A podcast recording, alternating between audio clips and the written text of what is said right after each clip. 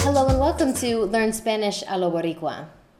You know, I realized I had reached a whole new level of Spanish when I was able to start to give an incredible amount of irrelevant details, go off on tangents, tell three side stories, completely lose track of what my original point was, ask the person I was speaking with, how the hell did we get here? What was I talking about? Try to return to my original point and finally finish my thought. And I feel like today's episode is a bit of a reflection of my ability to now do that. So I wanted to offer a little bit of a roadmap for today's conversation. I start off by mentioning that last week I went on a tour called Ruta de las Mujeres, Women's Route, about Puerto Rican women in history. Many of them ponceñas. Ponceña or ponceño is the word you use to describe somebody who's from Ponce. Why? Because the tour happened right here in Ponce. But we also talked about other women ilustres, as in like distinguished women in history. But quickly I jump into talking about the company that does these tours and that I had gone on another tour and there was an archaeologist on that tour. And you're going to hear me get tripped up over the word arque- arqueólogo. It almost got me again in this episode. You'll hear Alfredo help me with that. And then he goes off on a little bit of a tangent because he knows the archaeologist and gives some background information about him. We return back to the tour and I continue to uh, share my experience. Alfredo again plugs in some more context as he's been here for a longer time, knows more of the history of some of the things that have gone on here, and etc. etc. Ahí seguimos. But I wanted to take advantage of the fact that a couple times in this episode, not only with the word arqueólogo, but in par de otros ejemplos, that I get tripped up in this episode. And I want to share a really fun phrase that's used in Puerto Rico to express this. And it is, me hago un ocho. Me hago un ocho, which is literally, I make myself an eight, coming from the verb hacer. Me hago, I make myself an eight. Me hago un ocho. This can be used in Puerto Rico for any time where you get tangled up. I remember I was at the zipline park in Toro Verde, and one of the tour guides said he was as he was dealing with all of the carabiners and the ropes that he's got. His other tour guide was calling to him, and he said, "Espérate, me hago un ocho aquí." Right, so he was all tangled up in all the clips and the ropes and etc.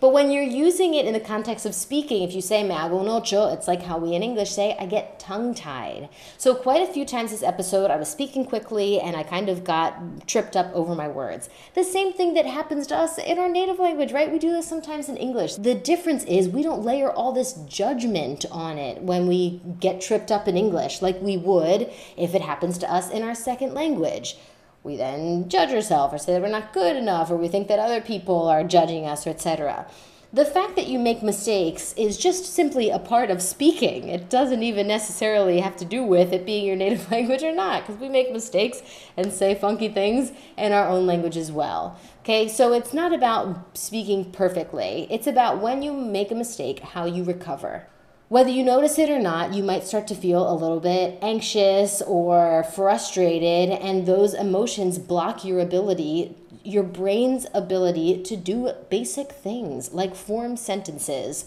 So, if your reaction to the fact that you mess up or got stuck on something is being frustrated, feeling embarrassed, feeling a little bit anxious, then it's only going to create a spiral effect for the things that you're trying to say afterwards. So you have to be like a quarterback in the NFL, right? You've got to have a short memory in Spanish. After you've made a mistake, after you get tripped up over yourself, pick back up. It doesn't matter. You might have had to correct yourself, somebody else might have had to correct you, but it's fine. You can keep going that stays in the past and your present experience is whatever is coming out of your mouth right now. So, if si te hace un ocho, if you get tripped up, if you get tongue tied, you need a short memory. Let it go, keep moving forward. You'll hear me do it a couple times in today's episode. Hope you guys enjoy it. This episode's coming out a week after International Women's Day, and we've got a little bit of something here to honor some women in Puerto Rican history. So, el miércoles de la semana pasada fue el Día Internacional de la Mujer y a raíz de eso eh, hubo un, tour, eh, hay un una compañía aquí en Ponce que se llama Isla Caribe y es una compañía de, de turismo. Eh, la, la chica, Melina, es la que mayormente se encarga de dar los tours, aunque yo he hecho uno antes donde también había un arqueológico, ¿cómo se dice? Arqueolo- arqueólogo. Dime ar- archaeologist, el título de... Arqueólogo, si no me equivoco, eh, sí. esa es la profesión. Obviamente no, no quiero cometer un error, pero él, él ya no está. eh, Ok. Si no me equivoco, él se llamaba. Él se llama, pues sí, está vivo. Sí. eh, Ernie. Ernie, exacto, Sí, fue... Ernie, porque él trabajó entonces, se fue a trabajar para el municipio, pero entonces, si no me equivoco, dejó de trabajar para el alcalde y ahora pues está trabajando en... Pero él se mantiene como tal, eh, trabajando en su barrio, él es- siempre se bien activista eh, ¿no? de, de todo lo que sea de Ponce y eso, pero siempre ha apoyado el proyecto de Isla Caribe porque él fue de los pioneros junto a Melina, de lo, lo que es como tal. Pero sí, es, eh, es una iniciativa bien buena y claro, eh, el Día Internacional de la Mujer, la palabra lo dice, fue internacional. Pero eh, eh, no, eh, es algo que, que se tiene que destacar porque estamos hablando de del proceso que vivió la mujer para poder obtener el derecho al voto, eh, para poder tener una educación digna. Sí, yo creo que de hecho Melina habló un poco de que sur- surgió por un, yo creo que fue un incendio en una fábrica y muchas mujeres se murieron, si no me equivoco, y luego pues se formó el Día Internacional de la Mujer como para eh, concientizar un poco, crear más conciencia sobre los derechos de la mujer, de Claro. la mujer trabajadora, etcétera. Pues co- cogimos eh, ese tour, pues yo cogí con unas amigas, porque Alfredo estaba trabajando, eh, cogí el, el tour, la ruta de las mujeres, y se dio aquí mismito en Ponce, de hecho yo llegué caminando, porque como hemos mencio- mencionado antes, eh, vivimos aquí en el pueblo, así que caminamos eh, mayormente la calle Isabel, que tiene nombre de mujer, que fue nombrado por la reina Isabel, Sí, y luego fue nombrada, debería decir, porque es la calle femenina. Y allí nos explicó como un par de casas donde vivían, vivían mujeres ilustres de la historia, pero también donde se habían construido casas para, para mujeres también, como un regalo de boda. Y pues obviamente mucho del, del tour eh, se trataba de mujeres en la historia. Pero una de las cosas que más me impactó en el tour fue algo que pasó, pues, se puede decir recientemente, o sea, hace par de años. Y resalta el issue actual del feminicidio. Fue un mural que vimos, llegamos al final de una calle donde hay una pared con varios murales. Y uno de los murales fue por un, un muralista eh, después de Huracán María. Y es un mural, dice Reconstruction, pero el Recon se escribe como Puerto Rican. Y el mural se veía bien impresionante, pero estaba tapado. ok. Tapado con la cara de una mujer que se llama Valeria. Sí. No, en- entiendo el. Obviamente entiendo el, el cuidado que estás tratando de tener con en cuanto a cómo te expresas sobre el tema, porque es un tema delicado, ¿no? Estamos hablando de una persona, de una muchacha que en el mundo de las artes, eh, ya sea pintor, teatro, todo lo que sea, aquí en, por decirlo de una manera independiente o a nivel local, aquí en Ponce, pues era una muchacha bastante conocida, eh, que de, ¿no? de nombre Valeria, ahora mismo se me escapa el apellido y, y pido disculpas. Pero, pues claro, lamentablemente que fue asesinada por, por una persona que ella consideraba su amigo, eh, con la cual llegó a tener una relación eh, de infidelidad, pero pues lamentablemente jamás pensó que iba a terminar de la manera que terminó, siendo traicionada de la manera más mortal posible. Eh, y claro, una persona que también era conocida en ese mundo eh, artístico, ¿no? Un pintor por lo menos famoso localmente hablando. En realidad no, no importa decir su nombre, creo que no, no merece la- eh, eh, ningún tipo de apoyo, pero eh, pues claro, se, se creó un, ¿no? un movimiento ¿no? de justicia para Valeria que, que llevó a mucha gente a, pues, a- a pin- a hacer pinturas en paredes, en las redes sociales, eh, que fue un movimiento bastante grande pidiendo justicia para ella, lo cual se consiguió, ya que el asesino pues está tras las rejas y, y nada, de y pues el, el, asesino es el muralista de, de, ese, de ese mural de Reconstruction. y lo que pasó fue que después de todo eso y, y el muy, muy lamentable, eh, la muy lamentable muerta de, muerte de esa mujer, otro muralista pintó encima del mural del, del, del asesino, sí. Del asesino eh, la cara de Valeria más el hashtag ni, ni una más o ni una menos. Exacto, sí, Dos se usa para la... Claro, ni una más. Y, eh, y sí, eh, eso mismo, ¿no? Tratando de, de borrar la historia de una persona que se pensaba que era una persona pues, pues, buena y que trabajaba para la, para la comunidad, pero terminó siendo todo lo contrario. Pero así ha sido. lamentablemente es un caso que que pasa mucho en Puerto Rico, los feminicidios, no solamente en Puerto Rico, sino a nivel mundial, pero también se ha visto que en Latinoamérica eh, eh, eh, es muy común, que es triste, ¿no? tanto, tanta mujer asesinada. pero nada, creo que por eso pues, se crean ¿no? y se, se conmemoran estos días y a estas mujeres para para crear conciencia y además de crear conciencia para que así la gente pueda entender que, que hay una mejor forma de vivir, que, que a pesar de que en cierta forma seamos diferentes, pero podemos vivir como iguales y podemos también llegar a, a crear un, un, ambiente tranquilo entre diferentes sexos, vamos a poner una manera que, que no genere esa superioridad e inferioridad que, se ha, que ha estado desde siempre en, que, que, el hombre es más poderoso, que la mujer es más débil o, viceversa, ¿no? No simplemente somos seres humanos y estamos aquí para, para trabajar juntos como, debe ser.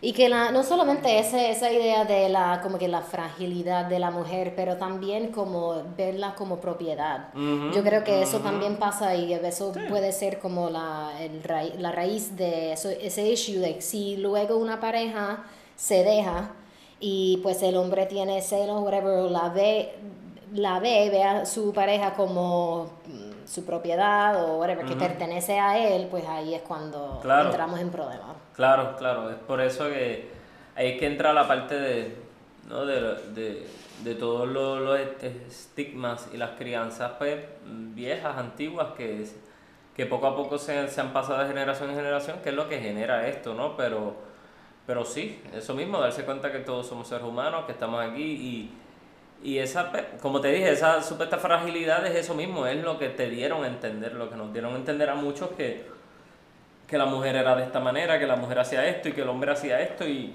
y ya, que ya todo estaba estipulado, por decir de una manera, ya todo está escrito y pues nada se puede cambiar. Pero, pero nada, que eh, es muy bueno, que vuelvo y repito, es muy bueno todo lo que está pasando y, y que se haga esto y más aquí porque cada vez hay, el movimiento crece más y y también yo mismo me he dado cuenta del, respeto que se ve en los ambientes laborales ahora aquí en Puerto Rico, ya que estoy en un trabajo nuevo, eh, se ve el, eh, cómo, las mismas leyes, los nuevos, los nuevos reglamentos hacen que, que las personas eh, puedan ellos mismos analizar qué decir y qué no decir en el trabajo sin que se le diga, pues por el mero respeto de, de tú no sabes qué está viviendo la otra persona y tú no sabes si a la otra persona ese relajo le caiga mal. Y, y creo que es algo que, que, poco a poco va a ir cambiando. Eh, nosotros también tenemos que evolucionar. Sé que a veces nos gusta lo viejo, las tradiciones, la, la forma, ah, pero es que esto yo lo decía antes y no me molesta, no molestaba a nadie. Bueno, pues ahora sí. y, eh, y, eso pues y así va a seguir haciendo y, y todo evoluciona. Asimismo como a nosotros nos decían que la música rock era del diablo, eh, y, y, que y nosotros decíamos que nuestros papás no sabían de qué estaban hablando, pues así mismo estamos haciendo nosotros con nuestros hijos, o los que tengan hijos, pues, pues nosotros no tenemos. Pero es por dar el ejemplo, eh, que creo que es algo que, que debe seguir conociéndose y más sobre lo que ha hecho la mujer y más las mujeres históricas que, que hay muchísimas que todavía ni se saben, como por ejemplo, eh, que, ¿cómo se llama ella, Kerry? Eh, pues Herminia Tormes, pero quería decir una cosa más sobre el mural. Lo que más me llegó sobre eso, yo sé que es un statement bien grande, no sé cómo expresar eso. ¿Me tienen una sugerencia? Eh, statement, sí, un...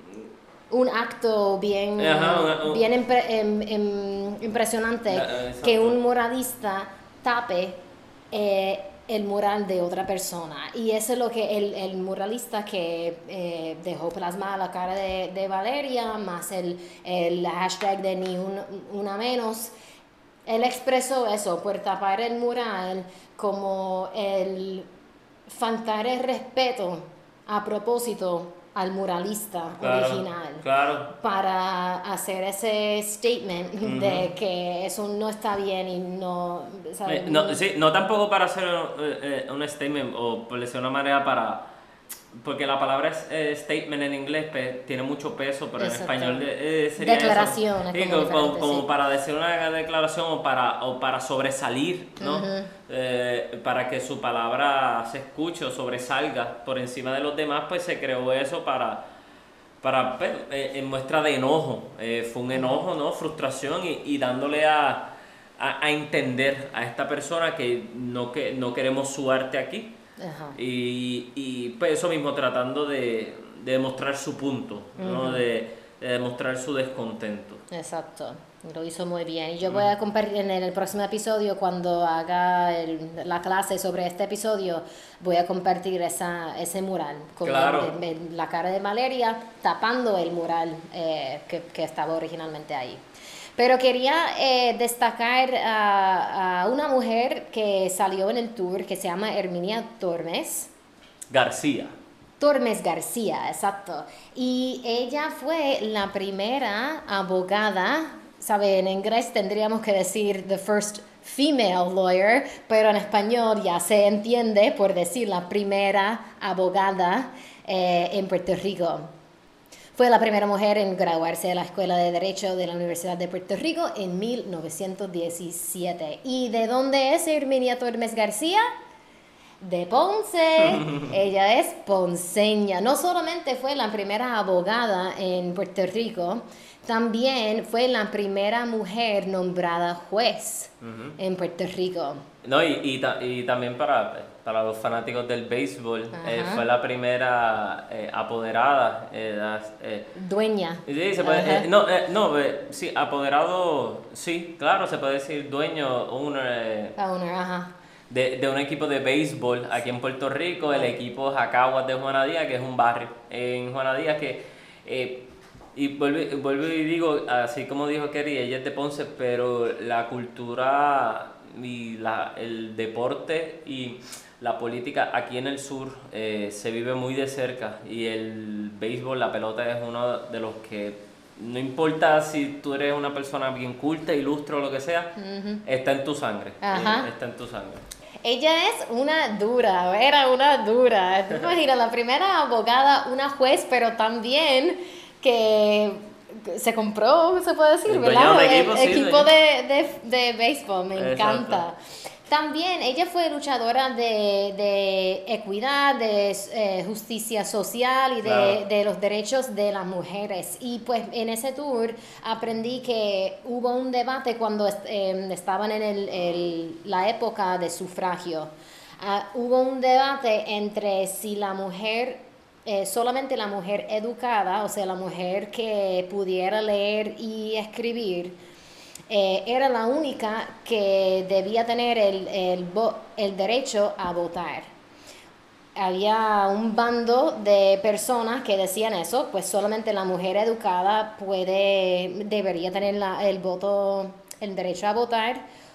Y otro bando que decía, no, no importa si la mujer puede leer o escribir, el derecho a votar debería ser universal. Para, todas. para todos, sí, y para todas, y para todes. Así que eh, nuestra amiga aquí, la dura, Herminia Tormes García, pertenecía al bando de- de- que decía, el derecho a votar debería ser para todas las mujeres. Sí es. En- incluso ella siendo una mujer súper educada, no juzgaba a los demás por falta de educación o etc. Es una persona, una persona que vale la pena recordarla. Eh, obviamente estamos hablando de una persona que vivió hace muchos años atrás. Fue en el 1890, ya para terminar, eh, hasta y falleció en el 1964. Pero creo que pues, en este episodio que pues, se lo hemos dedicado a la mujer y con razón, eh, y que podremos hacer varios episodios más, eh, muchísimas mujeres ilustres que de hecho eh, hasta el mismo internet, pero eh, fue creado por, por una mujer, pero nada. Mira, no sabía eso. Sí, o sea, ha, ha- ha habido mucho, muchos temas sobre lo, lo que es el internet y eso. De, a- la influencia de la mujer está en la mayoría de las cosas más importantes del mundo, pero obviamente Ajá. vivimos en un mundo, yo lo admito, un mundo muy machista que pues el hombre siempre se va a llevar la- tal vez la última, ¿no? lo, lo más importante, la última palabra, sí. Pero nada, eh, hasta aquí nos trajo el barco. Ajá, muy bien. Pues nos vemos en la próxima epi- episodio. Digo, el próximo episodio. Y como siempre, para más información sobre el español y Puerto Rico, por favor síganme en todas las redes sociales como Carrie B. That's K-E-R-R-Y-B-E guion bajo. K-E-R-R-Y-B-E underscore on Instagram, TikTok and YouTube. Nos vemos en la próxima. Chao.